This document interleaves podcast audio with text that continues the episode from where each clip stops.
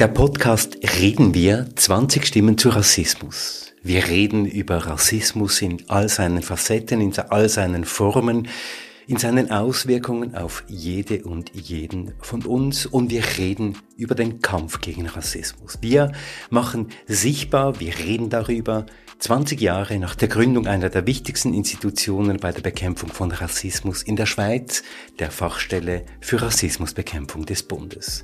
Heute ohne Mandy Abu-Schwag, aber dafür mit mir, mit Christoph Keller. Und bei mir am Tisch sitzen Asma Debi und Dina Wieler. Hallo. Hallo. Hallo. Dina Wieler, Sie sind Geschäftsführerin der Stiftung gegen Rassismus und Antisemitismus. Sie haben Ihren Master in internationalen Beziehungen und Religion in Boston gemacht und eine Masterarbeit über das Diskriminierungsempfinden europäischer Muslime geschrieben. Sie waren am Shalom Harmon Institute in New York tätig und die GRA, die Stiftung gegen Rassismus und Antisemitismus, setzt sich ein gegen alle Formen von Diskriminierung, auch mit einem klaren Fokus auf religionsbasiertem Rassismus. Und dieser Rassismus gegen Religion und eben auch gegen Jüdinnen und Juden in der Schweiz. Der Antisemitismus hat in diesen zwei Jahren der Corona-Krise sehr zugenommen. Dina Wieler, warum ist das so? Ja, wieso ist das so? Ich glaube, die kurze Antwort darauf ist, in einer Krise gibt es viel Unsicherheit, die Leute haben Fragen, die Leute brauchen Antworten und da ist diese ganze Sündenbock-Thematik einfach sehr verankert. Das trifft nicht nur Jüdinnen und Juden, also man hat es auch gesehen, dass Ausländerinnen und Ausländer Zielscheibe wurden von Anschuldigungen, dass sie das Virus einschleppen, Spitalbetten besetzen. Rassismus gegen asiatischstämmige Menschen auch ein großes Thema während der Krise, aber eben auch oft gegen Jüdinnen und Juden. Und diese Sündenbock-Thematik hat historische Gründe, auf das können wir heute bestimmt noch zu sprechen kommen. Asma Debi, Sie sind Erziehungswissenschaftlerin. Sie haben die Kurzfilmkampagne Swiss Muslim Stories äh, mitgestaltet. Sie haben Ihre Masterarbeit zum Thema Rassismuskritik in der sozialen Arbeit verfasst und Sie arbeiten und forschen an der Universität Fribourg und dort am Schweizerischen Zentrum für Islam und Gesellschaft. Jetzt bei Musliminnen und Muslimen war das ja ein bisschen anders. Also die wurden jetzt nicht, wie das Dina Wieler gesagt hat, zu Sünden Böcken. Haben Sie eine Erklärung, warum eher nicht? Mhm. Ja, ich denke, das ist deshalb auch, ähm, ich glaube, in Krisensituationen lässt sich ganz schön zeigen, wie wandelbar Rassismus auch ist und dass da Minderheitengruppen teilweise stärker in den Vordergrund rücken und andere wieder in den Hintergrund. Und im Zusammenhang mit antimuslimischem Rassismus ähm, da läuft die Trennlinie eben oft entlang von auf der einen Seite islamischer Kultur in Anführungsstrichen und auf der anderen Seite eben äh, die westliche christlich-abendländische Kultur. Und dass da eben äh, anschließend an das, was Frau Willer gesagt hat, in Umbruchssituationen, wo Unsicherheiten vorherrschen, äh, ja, versucht wird, seine eigene Identität zu, zu, neu zu verhandeln und auch zu festigen und sich so selbst zu vergewissern. Wir haben es in diesem Podcast ja mehrfach gesagt, Rassismus dient der Herstellung von Differenz. Und das wäre jetzt so ein Beispiel, wie eben plötzlich Differenz hergestellt wird mit dem Mittel des Rassismus. Und da sind wir auch gleich bei unserem ersten Thema. Ich glaube, wir müssen zuerst eine Begriffsklärung vornehmen. Wir sprechen nämlich in dieser Episode von religionsbasiertem Rassismus, also von Rassismus, der auf der Basis von Religion beruht und der auch auf die Religion zielt. Jetzt beim antimuslimischen Rassismus. Warum ist es sinnvoll, Asma Debi, hier über antimuslimischen Rassismus zu sprechen und nicht, wie das ja auch gemacht wird, über Muslimfeindlichkeit oder über Islamophobie? Ja, ähm, ich denke, der Rassismusbegriff eignet sich hier äh, deswegen gut, weil er wie ermöglicht, breitere Fragen zu stellen. Also die Frage zum Beispiel, wie werden Musliminnen und Muslime erst zu Fremden gemacht? Ähm, wie entstehen die Stereotypisierungen? Äh, wie sind diese historisch geprägt?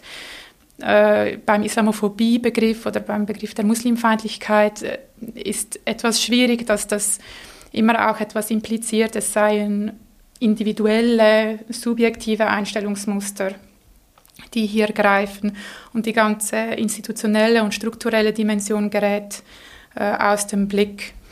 Also Rassismusbegriff, der betont auch den Konstruktionscharakter. Also Musliminnen und Muslime werden oft in einem Herstellungsprozess erst zu Musliminnen und Muslime gemacht.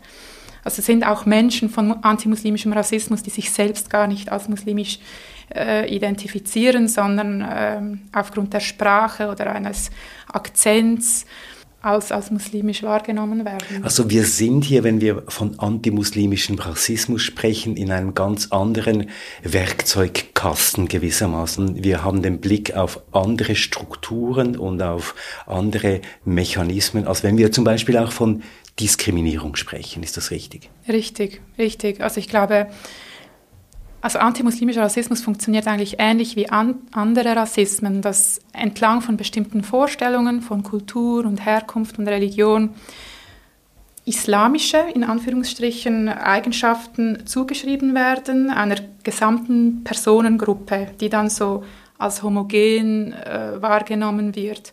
Und hier ist vor allem in den letzten zwei Jahrzehnten eine zunehmende Verschiebung auch festzustellen von einem Rassismus, der vorwiegend äh, auf Phänotype äh, abstellt und, und äh, ja, phänotypisch. So Hautfarbe zum Beispiel. Argumentiert, also eine biologisierende Argumentation hat, hin zu einem Rassismus, der stärker kulturell oder ja, religiös begründet wird. Antisemitismus oder sagen wir jetzt antisemitischer Rassismus. Erkennen Sie jetzt, Dina Wieler, in dem, was Asma Debi gesagt hat, Ähnlichkeiten oder ist das eigentlich eine Parallelität, die für Sie ganz selbstverständlich ist? Es ist sehr spannend, weil einerseits äh, erkenne ich ähnliche Muster, aber es hat vielleicht eher genau umgekehrt stattgefunden. Also ich habe ehrlich gesagt Mühe von ähm, religionsbasiertem Rassismus zu sprechen, wenn man über Antisemitismus spricht, weil es einfach eine viel zu verkürzte Definition wäre.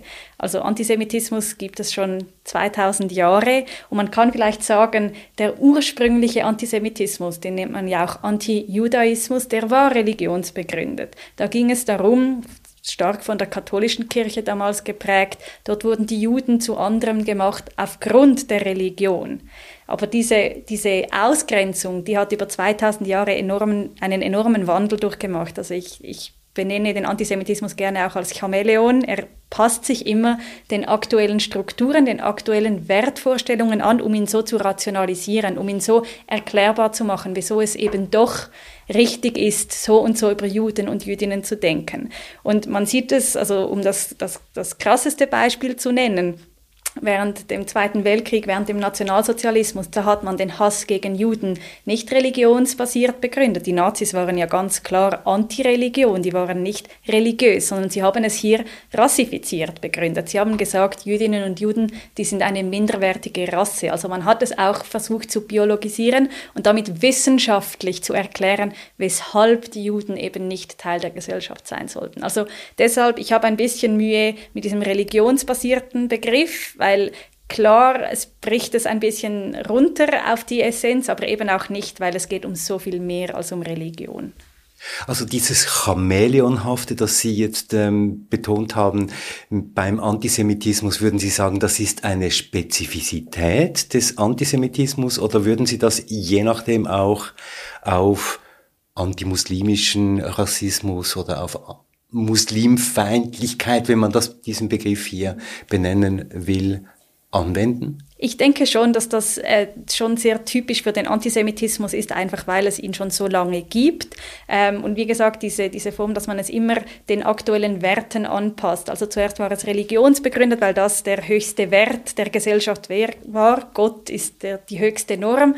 Dann war es plötzlich sozial begründet. Dann war es äh, finanziell sozial begründet im Sinne von Juden sind halt geizig. Das hat auch historische Gründe, woher das stammt. Eben bis zu einer versuchten wissenschaftlichen Begründung und dann zu guter Letzt halt eben auch eine Begründung durch Menschenrechte, wenn es dann darum geht, um den israelbezogenen Antisemitismus. Heute sind Menschenrechte das höchste Gut, also ist das auch ein, wieder ein guter Mechanismus, um eben vielleicht doch antisemitische Stereotype zu fördern. Also deshalb dieses Chamäleon, wie sich das gewandelt hat. Und was es halt so auch komplex macht und so schwierig zu fassen. Also halten wir fest, es gibt äh, Gemeinsamkeiten, aber es gibt auch Differenzen. Und vielleicht wäre das jetzt der Moment, um diese Differenzen auch ein bisschen herauszuarbeiten. Asma Debi bei der Longue Durée, die jetzt ähm, Dina Wieler ähm, angesprochen hat, da gibt es ja auch in Bezug auf die muslimische Glaubensgemeinschaft auch so etwas wie eine longue durée. Also ich spreche jetzt diesen Orientalismus an, auch all diese Stereotype. Wie sehen Sie das? Ja, also ähm, Stereotype, Bilder im Zusammenhang mit antimuslimischem Rassismus sind äh, ganz stark im Zusammenhang mit der Kolonialgeschichte, also mit der europäischen äh, Kolonialgeschichte entwickelt worden. Und es äh, ging in all diesen Epochen eigentlich auch immer darum, so die eigene okzidentale Identität in Anführungsstrichen äh, zu begründen und zu festigen. Und da, ähm, also die ersten Bilder sind vor allem so im Zusammenhang mit den Kreuzzügen entstanden. Äh, Gerade so diese Idee des gewaltbereiten, fanatischen und gefährlichen Muslims, das war vor allem in dieser ähm, Epoche. Und, und die unschuldige, verführerische Frau im Islam? Genau, das ähm, war dann etwas später, vor allem während äh, der viktorianischen Zeit. Also da kamen dann die so, diese sogenannten sexotisierenden Projektionen hinzu. Also der besonders äh, triebgesteuerte Muslim und die eben äh, verführerische, noch unberührte Muslimin in Abgrenzung zu einer äh, Imagination des züchtigen Christen oder der, der züchtigen Christin. Da sieht man wirklich sehr gut, dass es hier oft eben, dass diese Bilder nicht einfach im luftleeren Raum entstehen, sondern in Abgrenzung zu oder so spiegelbildlich gedacht werden. Und gerade auch der Aspekt der Rückständigkeit, das wurde vor allem im Zuge der Aufklärung und, und parallel zur Kolonialgeschichte entworfen, um eben Musliminnen und Muslime als fremdbestimmt und ähm, unzivilisiert darzustellen, die es eben nun zu zivilisieren gilt. Also Konstruktionen von Fremdheit und Konstruktionen von Differenz, natürlich auch gegen alle Evidenz zu einem großen Teil, weil ja die ganze Aufklärung in Europa nicht möglich gewesen wäre, wenn nicht arabische Gelehrte als Wissende und als Gründer von Universitäten das ganze Wissen aus dem arabisch-griechischen Raum wieder nach Europa gebracht hätten. Jetzt wieder jede Evidenz Differenz konstruieren. Das wäre ja im Antisemitismus auch der Fall. Ja, und ich finde es unglaublich wichtig hier, die GRA behandelt ja beide Themen, Rassismus und Antisemitismus, als einer der wenigen Organisationen. Und ich finde es unglaublich wichtig zu erkennen, was die Gemeinsamkeiten sind, weil es gibt diese, also alle, wenn es darum geht, was, wie es den Betroffenen geht, was die Erfahrungen sind, ist diese Diskriminierungserfahrungen, diese Stereotypisierung, ist bei beiden der Fall. Die Mechanismen, von Rassismus und Antisemitismus funktionieren aber anders. Und ich glaube, das hat man jetzt vorher sehr gut gehört bei Asma, wie das funktioniert, auch bei ähm, Rassismus gegen Musliminnen und, Musliminnen und Muslime. Da geht es vor allem darum, Menschen abzuwerten. Also beim klassischen Rassismus, da, da pusht man nach unten. Also man sagt, diese man sind nach unten, genau, sie genau. sind weniger zivilisiert, weniger gebildet, sie sind nicht so gut wie wir. Wir müssen uns schützen vor denen, weil die sonst ja das Land übernehmen und äh, wie gesagt weniger zivilisiert sind. Beim Antisemitismus funktioniert das etwas anderes, ein bisschen anders, was es so komplex macht. Da, da stößt man eigentlich nach oben. Also die Juden, die werden als besonders gierig, mächtig dargestellt und deshalb sind sie so gefährlich, deshalb müsste man sich vor ihnen so in Acht nehmen. Also es sind andere Mechanismen an, am Werk und man sieht das zum Beispiel dann auch bei vielen rechtsextremen Theorien, neue Weltordnung und so weiter. Da ist ja am Schluss immer der Jude dahinter. Diese bringen anscheinend all diese Migrationsströme nach Europa, um Europa zu destabilisieren, aber dahinter steckt dann doch der Jude. Also es sind andere Mechanismen. Obwohl ich da, glaube ich, auch hinzufügen würde, dass es wird auch in der Forschung etwas problematisiert. Also dass diese Differenzen gibt es auf jeden Fall. Aber gerade auch so in Verschwörungsargumentationen gegenüber Musliminnen und Muslime, die ja sozusagen als Minderheit, aber eben als wachsende Minderheit auch die Tendenz haben äh, oder hätten, äh, Europa zu überfremden oder zu übernehmen. Da wird, glaube ich, auch ähnlicherweise so ein zu viel an Macht oder ein zu viel an, an Handlungspotenzial zugeschrieben. Und auch, ähm, ich denke, es gibt historische Beispiele, gerade auch mit ähm, äh, Diskurse rund um die Ostjuden, man ja auch dann tendenziell als minderwertig stigmatisiert hat. Also da sieht man dann auch wiederum Verschränkungen. Aber würden Sie sagen, Asma Debi, dass 9-11 der Moment ist, wo eben diese Figur als minderwertige, machtlose, aber gefährliche Figur dann tatsächlich gekippt ist, auch in unserer Wahrnehmung und eben auch zu einer Bedrohung geworden ist? Mhm.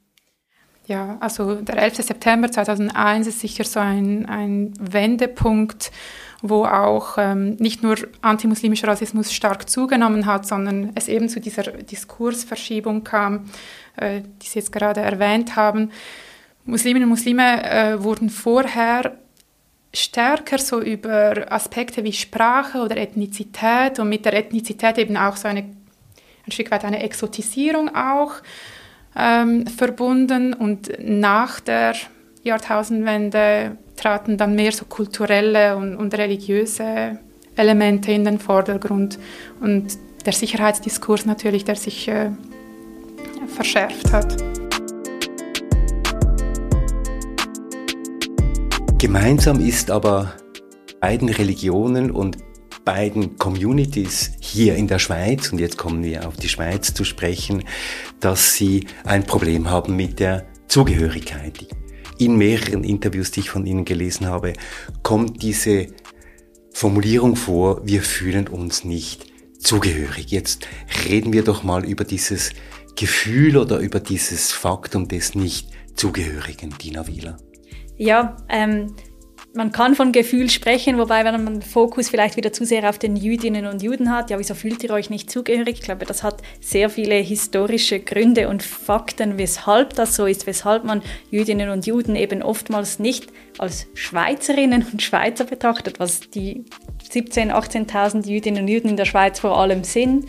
Ähm, und das hat historische Gründe. Also äh, wenige Leute wissen, dass bis ins 19. Jahrhundert Jüdinnen und Juden nur in zwei Gemeinden leben durften in der Schweiz, im Kanton Aargau, und dass das nur mit Druck von außen aufgehoben wurde und dass Jüdinnen und Juden erst dann eingebürgert werden konnten. Also das hat einfach, zieht sich durch die Geschichte, dass erst die, ähm, die erste Volksabstimmung, das erste Referendum war das Schächtverbot, also diese Andersmachen, dieses Othering, das wir ja oft äh, benutzen, das ist diese Veranderung, nicht Veränderung, sondern Veranderung, also eine ganze Gruppe wird homogenisiert und zum anderen ernannt. Das ist eigentlich auch ein, eine leider Grundkomponente des Antisemitismus, obwohl Jüdinnen und Juden seit jeher Teil von Europa sind, aber eben nicht wirklich, egal wie assimiliert, die Juden waren nie so assimiliert wie vor dem Zweiten Weltkrieg. Also es spielt eigentlich keine Rolle, sie bleiben nicht, also sie sind nicht Teil der Gesellschaft, werden nicht so wahrgenommen, egal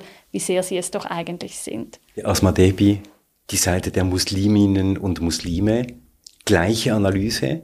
Ich denke, äh, an den Beispielen von dir, Dina, wird sehr schön deutlich, wie Rassismus oder eben auch Antisemitismus auch ohne die jeweilige Personengruppe funktionieren kann. Und das ist auch ähnlich im antimuslimischen Rassismus. Also junge Musliminnen und Muslime können hier geboren sein, hier aufgewachsen sein, sich als religiös verstehen oder nicht.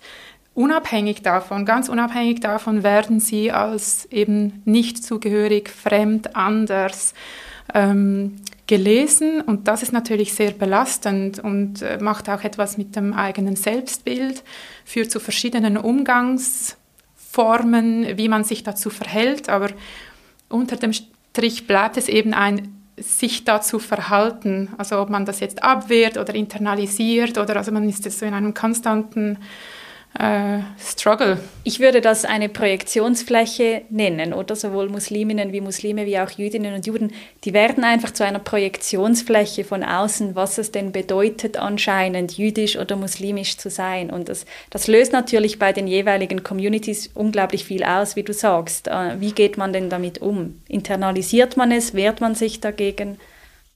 Jetzt hat Asmadebi das Wort werden gelesen äh, gesagt und das nimmt mich jetzt Wunder, was das genau in Ihrer Analyse bedeutet. Was heißt das, Menschen werden so oder anders gelesen, Asma Debi? Mhm. Ja, ich denke, so dieses, äh, die, die Fremdbestimmung eigentlich über, über eine bestimmte Identität. Also zum einen eine Person wird wahrgenommen und dann auf diese eine Facette ihrer Identität, also Religionszugehörigkeit oder eben vermeintliche Religionszugehörigkeit oder zugeschriebene, reduziert. Und diese äh, tritt dann so übermäßig stark in den Vordergrund, unabhängig davon, ob sich die Person selbst auch als muslimisch identifiziert oder nicht. Eben in diesem gelesen werden gibt es ja einen aktiven Part und das ist derjenige, der liest oder diejenige, die liest und die andere, die gelesen wird. Und das ist ja schon an sich ein Machtgefälle, oder? Ja, also wir hören sehr oft, vor allem auch von jüdischen Schülerinnen und Schüler, Schülern, dass sie sagen, sie hören du siehst ja gar nicht jüdisch aus. Also da ist immer dann auch ein gewisses Erstaunen da, weil eben doch anscheinend ein internalisiertes Bild besteht, wie denn ein Jude und eine Jüdin auszusehen hat. Erstens wissen viele Menschen nicht, dass nicht alle Jüdinnen und Juden orthodox sind. Also wenn dann kommt eben viel Erstaunen, dass es auch Jüdinnen und Juden gibt, denen das man eben nicht ansieht und nicht die typischen äußerlichen Erscheinungen hat. Und da sieht man einfach, wie tief internalisiert antisemitische Bilder oftmals sind und die dann so zutage treten mit, diesen mit diesem Erstaunen. Der eigentlich, es wirkt sehr harmlos, aber es schwingt halt unglaublich viel mit. Also das Aussehen wäre gewissermaßen die Schlagzeile, die einem die Lektüre dann noch vereinfachen würde. Ja, und diese Lektüre, die äh, sieht je nachdem, kann ganz anders ausfallen. Also wir sehen zum Beispiel in empirischen Studien gibt es ähm, Aussagen beispielsweise von ehemaligen Gastarbeitenden, die als, zunächst als Gastarbeiter äh, wahrgenommen und adressiert wurden. Im Laufe der Zeit wurden sie dann zum, zum Türken oder zum Albaner und dann ähm, später äh, wurden sie eben als muslimisch markiert. Also dass man eigentlich so wie anhand eines, ähm, eines Lebens, einer Karriere verschieden, ähm, ja nochmals gelesen wird. Und da sind wir natürlich dann in dem Bereich der Mehrfachdiskriminierungen und auch der Mehrfachzuschreibungen. Jetzt würde mich aber wundern, die Bundesverfassung und die Grundrechte, die in der Bundesverfassung festgeschrieben sind, die garantieren ja eigentlich die freie Ausübung der Religion. Die Religionsfreiheit ist eingeschrieben. Sie haben das schon erwähnt, Dina Wieler. Das ist aber historisch nicht immer so gewesen und ist auch heute noch immer nicht so. Sie haben das Schächtverbot ähm, erwähnt, Dina Wieler. Sie haben auch äh, erwähnt, dass es eben Niederlassungsbeschränkungen gab für Jüdinnen und Juden, also klare strukturelle Einschränkungen. Wirken die bis heute nach? Absolut. Also um nochmals auf dieses Beispiel zurückzukommen, es war nicht nur so, dass Jüdinnen und Juden nur in diesen zwei Dörfern leben durften, sie durften auch nicht unter demselben Dach wie Nichtjuden leben. Also wenn man in diese zwei Dörfer heute geht, Endingen und Lengnau, da sieht man viele, Tür, viele Häuser mit zwei Türen, zwei Eingängen. Also ich finde das einfach eine unglaublich schöne, äh, leider Erinnerung, wie das damals war. Es gibt auch ein Projekt, das Projekt Doppeltüren, die genau darauf äh, aufmerksam machen, weil das eben nachwirkt, also um auf deine Frage zu kommen, mit dem Nachwirken das zeigt sich bis heute, wenn es ums Thema Erinnerungsarbeit, Erinnerungskultur in der Schweiz geht. Da steckt die Schweiz tatsächlich noch in den Kinderschuhen und da braucht es auch wieder, brauchte es immer unglaublich viel Druck von außen, dass die Schweiz sich ihrer eigenen Geschichte stellt. Man versteckt sich gerne hinter dem Neutralitätsbegriff, auch wenn es ums Thema Zweiter Weltkrieg geht. Das geht bis zur heutigen Bürle-Debatte. Oder man spricht nicht gerne über die nicht so schönen Verflechtungen der Schweiz in dies, mit dieser Zeit. Bergier-Bericht. Ich finde immer diesen, diesen Begriff der nachrichtenlosen Vermögen, also der Vermögen der ermordeten Jüdinnen und Juden, die da auf den Schweizer Bankkonten lagerten, das ist ein sehr verharmlosender Begriff. Was, um was es da eigentlich geht, ist um Gelder von Menschen, die in einem Genozid umkamen. Und auch hier, es brauchte einfach immer sehr viel Druck, dass die Schweiz hier wirklich hinschaut und die Arbeit macht, die es braucht. Und ich glaube, wir sind heute noch nicht an einem Punkt, wo die Schweizer Geschichte genügend aufgearbeitet wurde diesbezüglich. Da sind wir bei ähnlichen Strukturen wie beim Antiziganismus oder beim antischwarzen Rassismus. Aber jetzt gibt es ja noch einen sehr aktuellen Ansatzpunkt, nämlich die Frage, wie die Schweiz mit Nazisymbolen umgehen soll. Und da hat ja die GRA jetzt vor kurzem eine Initiative lanciert. Genau, also das bläst hier genau ins selbe Horn. Der Bundesrat hat vor kurzem, vor zwei Wochen, sich gegen ein konsequentes Verbot von Nazisymbolik im öffentlichen Raum ausgesprochen. Es sind aktuell drei Vorstöße hängig von Parlamentarierinnen und Parlamentariern und die bundesrätliche Antwort hat uns sehr schockiert und enttäuscht und daraufhin haben wir eben diese Online-Petition lanciert. Es haben schon über 13.000 Menschen unterschrieben. Also es zeigt sich auch, der Zeitgeist wurde hier anscheinend nicht richtig gelesen vom Bundesrat und ich finde es schon erstaunlich, dass man einerseits jetzt ein äh, Mahnmal in Bern Bern errichten will, um eben an diese Zeit zu erinnern, gleichzeitig aber kein Symbolverbot braucht anscheinend. Also diese Parallelen, die sind irgendwie mir nicht so einleuchtend, wie das beides gehen soll. Also ich fasse das jetzt ein bisschen mit Geschichtsvergessenheit oder auch ein bisschen Geschichtsverklärung zusammen, was Sie sagen auf der Seite der Jüdinnen und Juden. Aber bei Musliminnen und Muslimen ist es ja so, dass die Geschichte eigentlich relativ neu auch geschrieben wird. Ich nenne hier die drastischen Beschränkungen, die entstanden sind in der letzten Zeit durch das Verhüllungsverbot seit 2021, Verbot von Minaretten seit 2009 und es gibt noch immer keine offizielle Anerkennung des Islams als Religionsgemeinschaft. Das heißt, hier werden Zeichen gesetzt, äh, äh, Asma Debi. Ja, also das, ähm, das Minarett und Verhüllungsverbot ist, denke ich, das sind die eindrücklichsten Beispiele für äh, ja, soziale und, und politische Spannungen ähm, rund um antimuslimischen Rassismus, die auch ähm, sehr schön zeigen, worum es im Kern geht, nämlich äh, auf der einen Seite um die Problematisierung von Sichtbarkeit von Religion im öffentlichen Raum, äh, auf der einen Seite und gleichzeitig eben das, was wir vorhin ähm, angesprochen haben, äh, diese Diskurse sind oft auch an Sicherheitsfragen und an Bedrohungsszenarien geknüpft. Und die, die Debatte um die Vollverschleierung äh, zum Beispiel, das zeigt es relativ gut. Es geht auf der einen Seite um Fragen der Autonomie, ähm, Selbstbestimmung, Gleichberechtigung von Frauen. Gleichzeitig aber wird, äh, auch, äh, geht es de um Debatten rund um Fragen von ähm, religiös-fundamentalistischen Haltungen und was diese für die Schweiz bedeuten. Ich muss aber sagen, also die überwiegende Mehrheit von Musliminnen und Muslimen sind jetzt nicht direkt unmittelbar von diesen ja, Sonderregelungen, in Anführungsstrichen, nenne ich das jetzt mal, betroffen.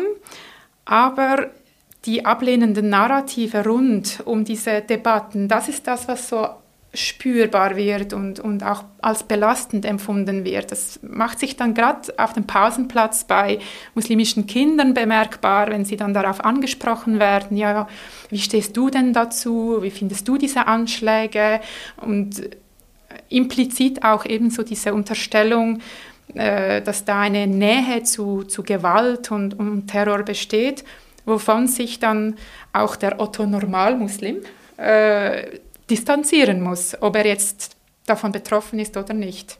Weil natürlich im Zuge dieser Abstimmungen rund um diese Verfassungsbestimmungen und rund um diese ähm, Maßnahmen natürlich auch Bilder evoziert wurden, die in die Richtung gehen, wie, wie Sie es jetzt gesagt haben, von Bedrohung, von Verhüllung, von geheimnisvoll, von gefährlich und die Bilder aus dem Kopf zu kriegen, ich nehme an, da haben Sie auch Studien dazu, das ist nicht ganz einfach. Nein, es ist nicht einfach, vor allem auch, weil die Existenz dieser Bilder oft geleugnet wird. Also es, Menschen sind sich dessen eben oft nicht bewusst und äh, es geht bei Rassismus eben oft gerade um diese Deutungsmuster, die nicht so bewusst sind, die nicht so intentional sind, sondern viel, viel tiefer liegender sind ähm, und, und historisch geprägt, äh, über Kultur, Medien, Wissenschaft äh, transportiert werden und wovon man sich eigentlich auch fast nicht befreien kann, wenn man Teil dieser Gesellschaft sind, weil das einfach Teil dieses kollektiven, dieser kollektiven Wissensbestände sind. Und ja, ich denke, ein erster Schritt wäre schon mal gemacht, wenn man das anerkennt. Also, dass diese vorhanden sind, oft eben implizit, unbeabsichtigt. Also, man möchte den Menschen ja auch nicht unbedingt so eine böswillige Absicht unterstellen, sondern einfach nur sagen, das ist Realität und wenn das anerkannt ist, können wir die nächste Frage stellen, wie gehen wir mit dieser Realität um? Ja, genau. Also ich finde es unglaublich wichtig, dass du das betonst in unserer Arbeit. Weisen wir immer wieder darauf hin, dass es einen Unterschied zwischen Intention und Wirkung geben kann. Und das hilft, weil es einfach den ganzen Rassismusdiskurs ein bisschen entschärft. Das ist ja ein extrem politisches Thema.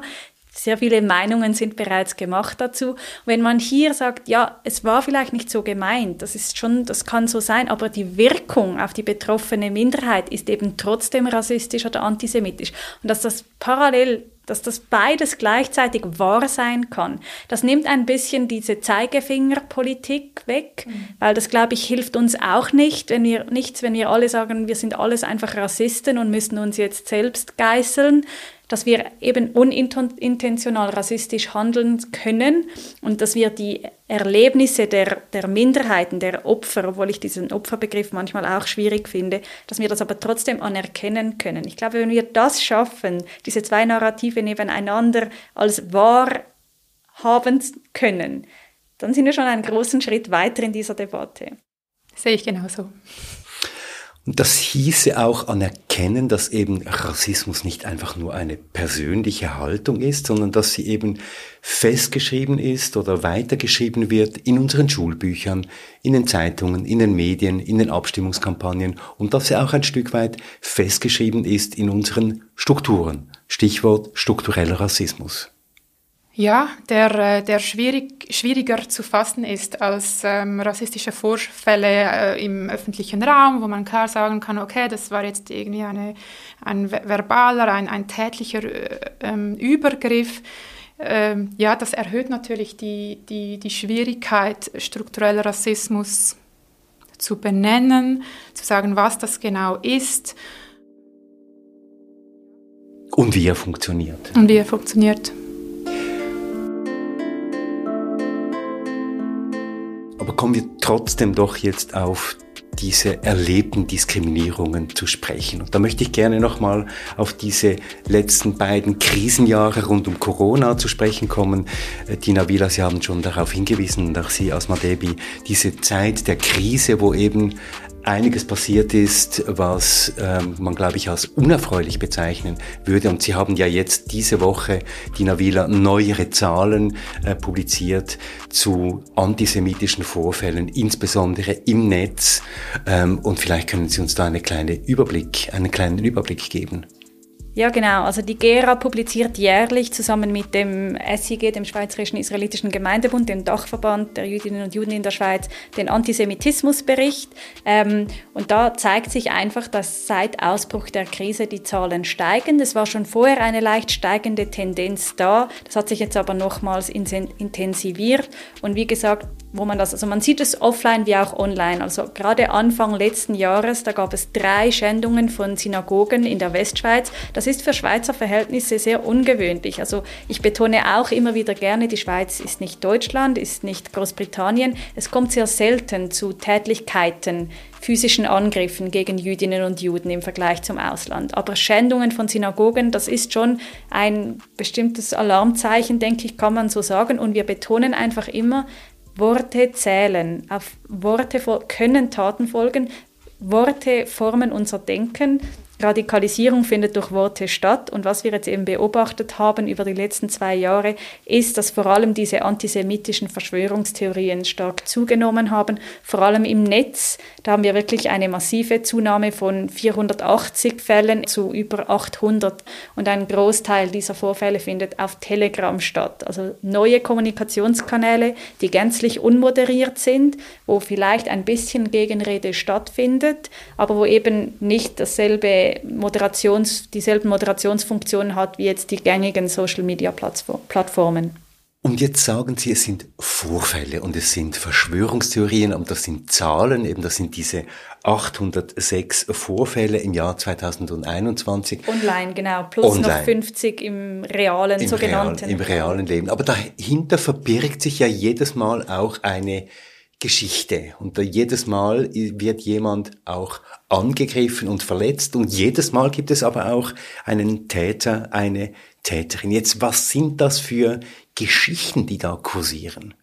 Ja, das ist ganz divers. Also jeder Fall ist einzigartig und man kann eben nicht einfach einen Rundumschlag machen. Jeden, jeder Fall muss einzeln analysiert werden. Und gerade im Internet, da gibt es oft keinen direkten Adressaten. Also da werden Jüdinnen und Juden nicht direkt adressiert. Und ich glaube, etwas, was dem Antisemitismus auch ganz allgemein ähm, unterliegt, ist eben, dass auch oft kodierte Sprache ist. Also man spricht gar nicht direkt von Jüdinnen und Juden, weil das ja eben heutzutage, das darf man ja nicht mehr seit dem Zweiten Weltkrieg, aber da wird man dann auch kreativ und spricht stattdessen von den Eliten oder Rothschilds oder Bill Gates, der ja selbst gar nicht jüdisch ist, aber es reicht, dass man glaubt, dass er jüdisch ist. Also dieses Zusammenspiel zwischen, das hatten wir ja auch schon, es braucht eigentlich gar keinen Juden oder keine Jüdin im Raum. Aber neben dem Online, also die Geschichten, was wir oft hören, sind natürlich auch alles, was in der Schule, im Alltag passiert. Zahlen zeigen, dass dort vor allem es zu Vorfällen kommt. Wir haben auch, oder die ZHAW, äh, Zürcher Hochschule für angewandte Wissenschaften, hat im 2020 die erste Umfrage unter Jüdinnen und Juden zu empfundenem Antisemitismus gemacht. Die EU macht das regelmäßig.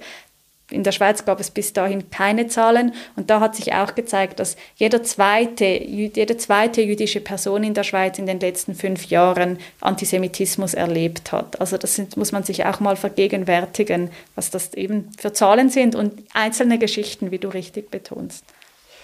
Von der muslimischen Bevölkerung, das wären die Zahlen, die ich jetzt hier habe, die sind jetzt nicht krisenbezogen, bezogen auf die Corona-Krise, sondern einfach allgemein, waren 35 Prozent, 35 Prozent, also mehr als ein Drittel, mindestens in einer konkreten Situation in der Schweiz Opfer von Rassismus. Und auch hier, Asma Debi, jedes Mal eine eigene Geschichte, eine eigene Betroffenheit, ein Täter und ein Opfer. Mhm. Und ich ähm, kann das nur vermuten, dass die Dunkelziffer auch äh, hoch ist. Also viele Geschichten werden nicht erzählt. Ähm, das hat verschiedene Gründe. Einmal sicherlich mit der Erfahrung, dass wenn äh, solche Unrechtserfahrungen artikuliert werden, diese verharmlost werden, relativiert werden.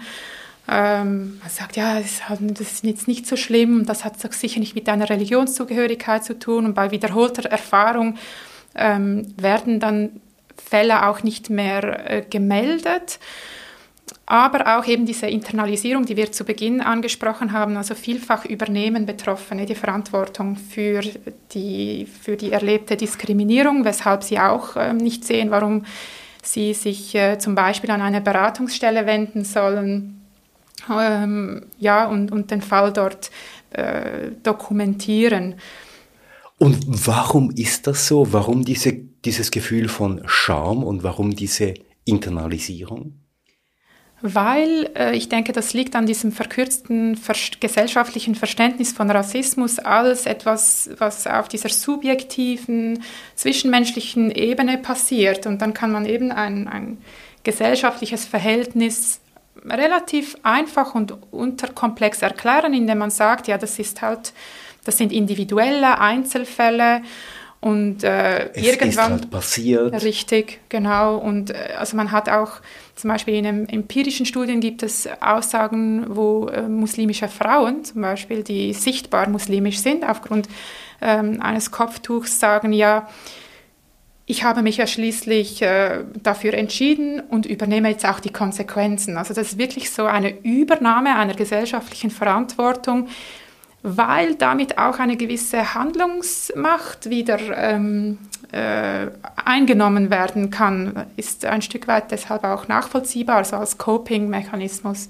Und ich denke auch eben diesen diesen tiefen Wunsch dazu zu gehören, oder? Wenn man aufmuckt, wenn man sagt, was einem stört, wenn man, wenn man die Diskriminierung beim Namen nennt, dann macht man sich auch nicht unbedingt beliebter. ich denke, das schwingt auch mit, dass sich einfach viele Leute denken, weißt du was, ich fahre einfach sicherer, wenn ich gar nichts sage. Mhm. Diese Normalisierung, die geschieht, also ja nicht auffallen, ja nicht, wir werden diskursiv bereits genug problematisiert, wenn ich jetzt noch meine Stimme erhebe, dann trage ich ja dazu bei, dann ziehe ich mich lieber zurück. Und nochmals, um auf die Zahlen und die Dunkelziffer zu sprechen zu kommen, ich denke, es ist schon auch wichtig, nochmals zu betonen, das ist keine exakte Wissenschaft. Also wir werden viel gefragt, ja, gibt es eine Zunahme, eine Abnahme von Rassismus? Wenn nicht gemeldet wird, dann kann das auch gar nicht erhoben werden im richtigen Ausmaß. Aber ich denke, diese Zahlen nützen, sie sind ein Thermometer, sie können Tendenzen abbilden und um das geht es ja. Aber medial vermittelt werden dann doch eher immer wieder die Zahlen, oder? Das heißt dann so und so viel und so und so viel. Aber eben nochmals die Geschichten, die Betroffenheiten, die Verletzung, die zu erzählen und die auch als Geschichten in die Gesellschaft hineinzutragen, ist ja nochmal eine ganz andere Sache. Ja, obwohl ich auch da vielleicht, äh, es, es gibt auch in der Antirassismus-Szene diese Tendenz, jetzt auch viel Storytelling zu betreiben und so individuelle Geschichten ähm, zu erzählen. Und äh, Geschichten sind natürlich erst dann unterhaltsam, wenn sie besonders irgendwie äh, ja, reizvoll erzählt werden und ähm, das finde ich auch, das kann auch schwierig werden, gerade auch für so ganz subtile ähm, Diskriminierungserfahrungen, die, die ziehen dann halt nicht und sind vielleicht nicht so unterhaltsam. Also auch da diese Tendenz der, des Storytellings ähm, als, als vielleicht Gegengewicht zu, den rein, zu dieser rein zahlenmäßigen Annäherung, äh, denke ich, ist auch bedenklich. Was man bei der Erfassung von Daten, denke ich, auf jeden Fall äh, tun müsste, ist einfach spezifischer erheben. Also, dass man nicht einfach sagt, eben generell 35 Prozent ähm, mindestens in einer konkreten Situation von Diskriminierung ähm, betroffen, sondern in welchen Bereichen zum Beispiel ähm, Bildung, Arbeitsleben, was sind das für spezifische Erfahrungen.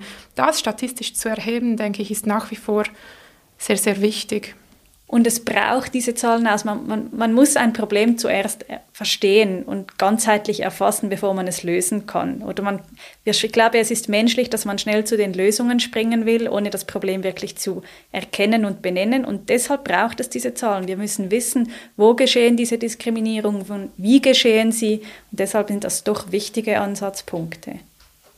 Jetzt treten wir so langsam aus dieser Krise heraus. Es gibt wieder so eine Normalität, zumindest was äh, die Pandemie angeht. Was ist Ihre Prognose? Nimmt das jetzt wieder ab? Wie gesagt, Antisemitismus gibt es seit 2000 Jahren. Wenn man will, findet man immer einen Grund. Klar gibt es sogenannte Trigger, wie eben eine Krise. Wenn es den Menschen nicht gut geht, dann brauchen sie einen Schuldigen, einen Sündenbock. Das war ja damals während der Pest auch so. Da hieß es auch, die Juden haben die Brunnen vergiftet. Also es gibt sicher Schwankungen. Das Problem ist deshalb aber noch nicht weg.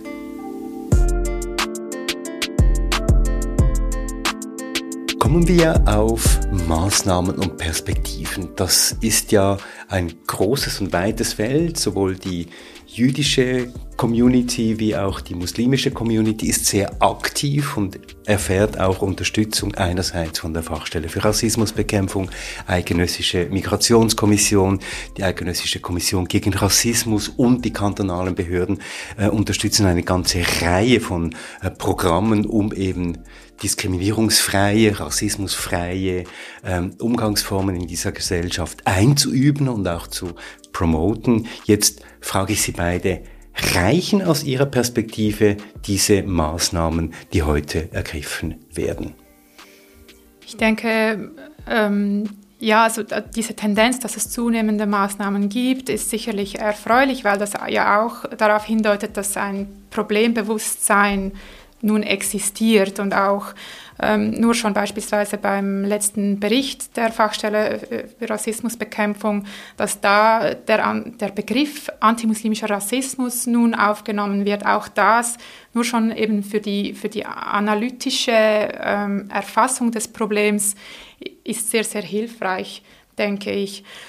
Äh, trotzdem denke ich, dass vor allem so die, die Einbindung oder der Einbezug von zivilgesellschaftlichen Akteurinnen und Akteuren noch ganz am Anfang steht und dass das künftig ähm, stärker gemacht werden muss und auch nicht nur äh, projektbasiert, weil Projekte sind halt auch zeitlich limitiert, sondern dass man da auch an längerfristige ähm, längerfristige Perspektiven denkt, auch an die eigene Institution, sie daraufhin befragt, wie, also wie, wie widerspiegelt sie die Zusammensetzung der Bevölkerung in, im, eigenen, im eigenen Personal.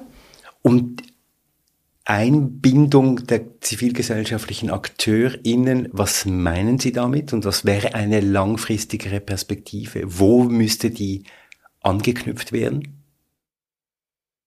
Ja, wahrscheinlich ähm, wirklich so auf dieser institutionellen Ebene, also dass Musliminnen und Muslime nicht mehr nur als AdressatInnen wahrgenommen werden, die bestimmte, äh, von bestimmten Angeboten ähm, Anspruch, also Anspruch nehmen, sondern wirklich ähm, ja institutionell auch vertreten sind. Also dass da auch Expertise, also nicht nur, nicht nur eine fachliche Expertise, sondern auch Betroffenenperspektive äh, eingebunden wird. In den Institutionen, das heißt in allen staatlichen und aber auch privaten Institutionen, in Schulen und in Gemeindeverwaltungen. Also das genau, genau. Also so Öffnungsprozesse auch gezielt angestoßen werden dass Fragen gestellt werden, wie sehen unsere, unsere Leitbilder aus, wie sind unsere Räume gestaltet, ähm, welche, welche Hürden gibt es, die potenziell bestimmte ähm, Gruppen der Gesellschaft wie selbstverständlich ausschließen. Äh, ja, also es ist mehr eigentlich auch wieder der Blick nach innen als jetzt so in die Gesellschaft hineingeschaut. Ich sehe es ähnlich. Ich glaube, wir, wir gehen definitiv in die richtige Richtung, aber ich glaube, wir stehen noch ganz am Anfang. Der Bundesrat hat ja letzten Jahres äh, die IRA-Definition, die Antisemitismus-Definition anerkannt. Das ist auch schon mal ein wichtiger Schritt. Und sie haben dort auch wirklich zum ersten Mal ähm, Empfehlungen ausgesprochen, was es denn bräuchte für eine Antisemitismusbekämpfung. Also eben einen sogenannten einen nationalen Aktionsplan gegen Antisemitismus, dass eben Expertise geschaffen werden muss, auch in den behördlichen Stellen. Also es ist bis jetzt eigentlich auch nicht klar, wer da genau zuständig ist bei den Kantonen. Also etwas, was ich noch sagen will, das betrifft sowohl Rassismus wie auch Antisemitismus. Die Fachstellen, die sind ja oft bei der, bei der Integration angesiedelt. Das ist eigentlich, wenn man sich das mal überlegt, auch eigentlich problematisch, wenn man bedenkt, dass Menschen oftmals auch Schweizerinnen und Schweizer, die von Diskriminierung betroffen sind, zu der Integrationsfachstelle müssen. Also das zeigt einfach auch, da findet ja schon dieses Othering statt. Also das ist dort angesiedelt sozusagen bei den Ausländerfragen. Also wie wirkt das jetzt im Beispiel Jüdinnen und Juden, die da geboren sind, aufgewachsen? Dasselbe gilt für Muslime, die dann zu einer Integrationsfachstelle müssen. Also ich glaube, hier sieht man einfach schon, wie tief verankert vieles ist.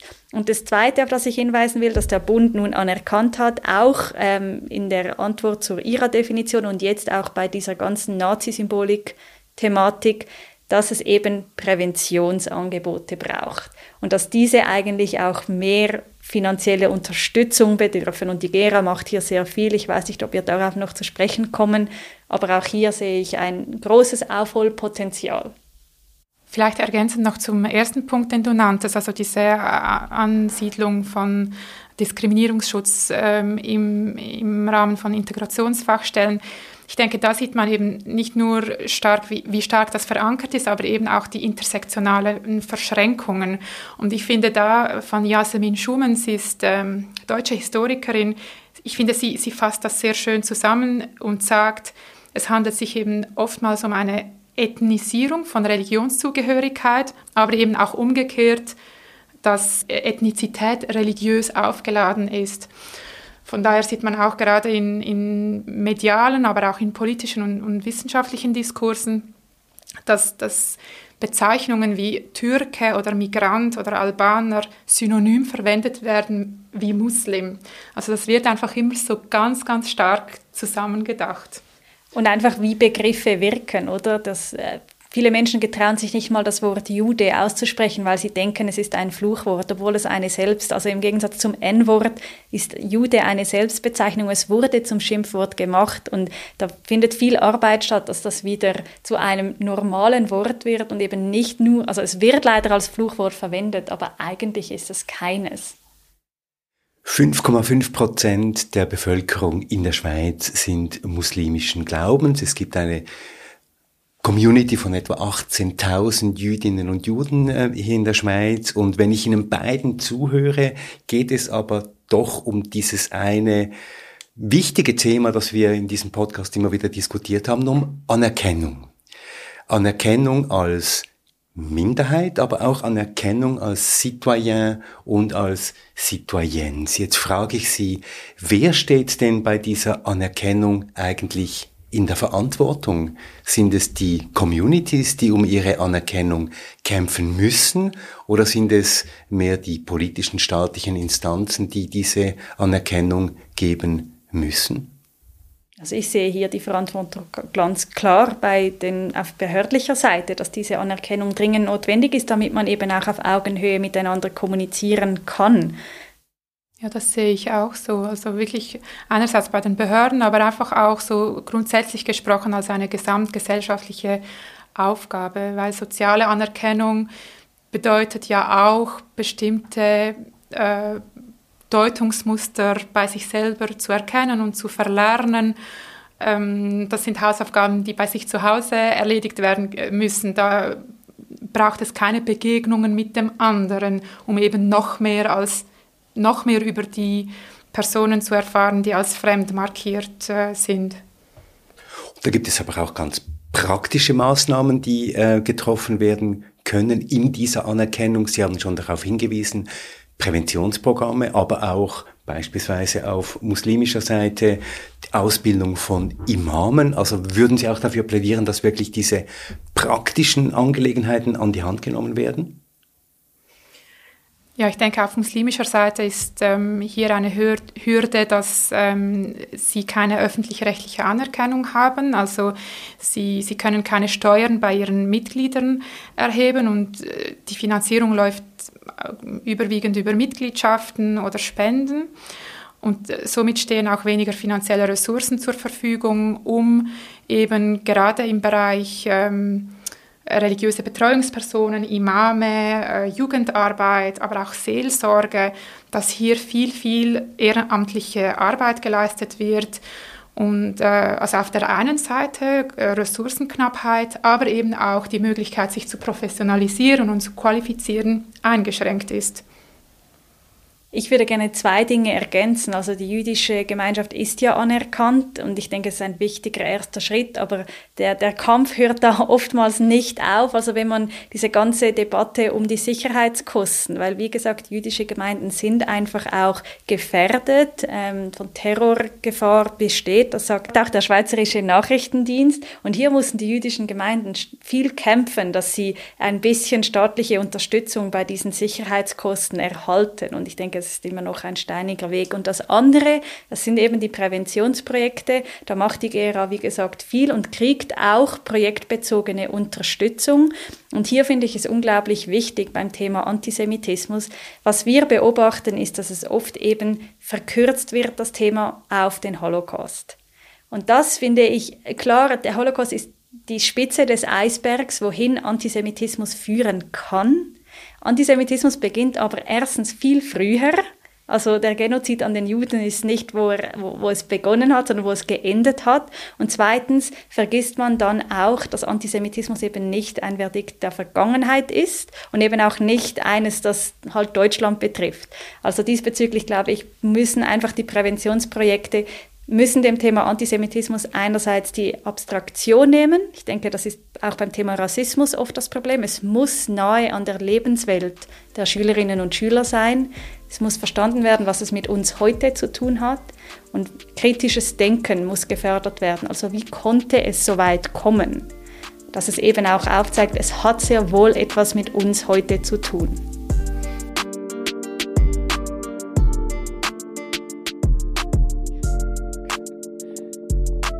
Ja, und wie sieht es denn aus mit der Kooperation zwischen der muslimischen und der jüdischen Community? Gibt es da gemeinsame Projekte und Ansätze? Ja, ich bin unglaublich froh um diese Frage, weil ich finde, sie wird viel zu selten gestellt. Ich habe das Gefühl, was den Kampf gegen Rassismus und Antisemitismus vielleicht auch verlangsamt, ohne hier jetzt Victim Blaming betreiben zu wollen, ist eben, dass diese Allianzen nicht genug geschlossen werden, dass halt jede Community so ein bisschen für sich selber kämpft, ist ja auch verständlich. Man ist ja immer bei den eigenen Problemen am nächsten, aber eigentlich geht es ja um sehr ähnliche Mechanismen und sehr ähnliche Probleme. Und ja, es gibt äh, solche Allianzen, die entstehen halt oft auch ein bisschen ad hoc, aber beispielsweise gerade bei der Burka-Initiative gab es auch äh, Stimmen, viele jüdische Stimmen, die ähm, sich klar gegen ein solches Verbot ausgesprochen haben und Unterschriften gesammelt haben. Und was es natürlich braucht, ist einfach viel mehr auch den Austausch zwischen diesen Communities, weil ich glaube, ähm, Vertrauen zu bilden ist die Grundlage. Also die GRA hat beispielsweise auch letztes Jahr ein Fußballspiel mitorganisiert zwischen dem FC Kosova, dem kosovarisch-albanischen Fußballverein in Zürich, und dem FCH Chor, dem jüdischen Fußballverein. Und ich glaube, diese Aufeinandertreffen sind auch so wertvoll, weil die Communities sonst eben wenig Anknüpfungspunkte haben. Und man muss es dort machen, wo der Alltag stattfindet. Eben nicht nur der interreligiöse Dialog in der Kirche, Synagoge und der Moschee, sondern dort, wo die Leute sind, wo sie sich für ein gemeinsames Hobby vielleicht auch begeistern können und so eben Gemeinsamkeiten erkennen. Auch ganz unabhängig von der Diskriminierungserfahrung. Weil auch das finde ich, wenn ich das noch betonen darf, ich finde es wichtig auch zu sagen, Jüdinnen und Juden, Musliminnen und Muslime sind mehr als ihre Diskriminierungserfahrung. Mhm. Und ich denke, gerade auch wenn es darum geht, so innerreligiöse ähm, Auseinandersetzungen äh, zu haben, auch da können Parallelen gefunden werden und in der Allianzbildung eben gemerkt äh, werden, hey, wir haben da ähnliche Herausforderungen, wenn es darum geht, äh, konfliktbeladene und sensible Themen innerhalb der Gemeinschaften aufzugreifen und das unter der Beobachtung einer Öffentlichkeit, die ja tendenziell religionskritisch ist. Also ich, ich sehe da einen, einen starken Anknüpfungspunkt auch. Und wenn man bedenkt, dass beim antimuslimischen Rassismus oft eben auch äh, gesagt wird, dass Antisemitismus das alleinige Problem von ähm, Zugewanderten, in der Regel muslimischen Zugewanderten, ähm, ist, also dass auch da ähm, durch eine, durch ein, eine Bewusstmachung dieser äh, Vereinnahmungsversuche auch durch in der Regel rechtspopulistische Kreise, wo, wo die Minderheiten so versucht werden, gegeneinander äh, auszuspielen und so zwischen dem guten Fremden und dem bösen Fremden unterschieden wird, das eben nicht zuzulassen, indem äh, man sich vorhin schon in einem geschützten Raum zusammengefunden hat und eben, wie du sagst, langsam, langsames Vertrauen gebildet hat, denke ich, äh, kann sehr ermächtigend sein.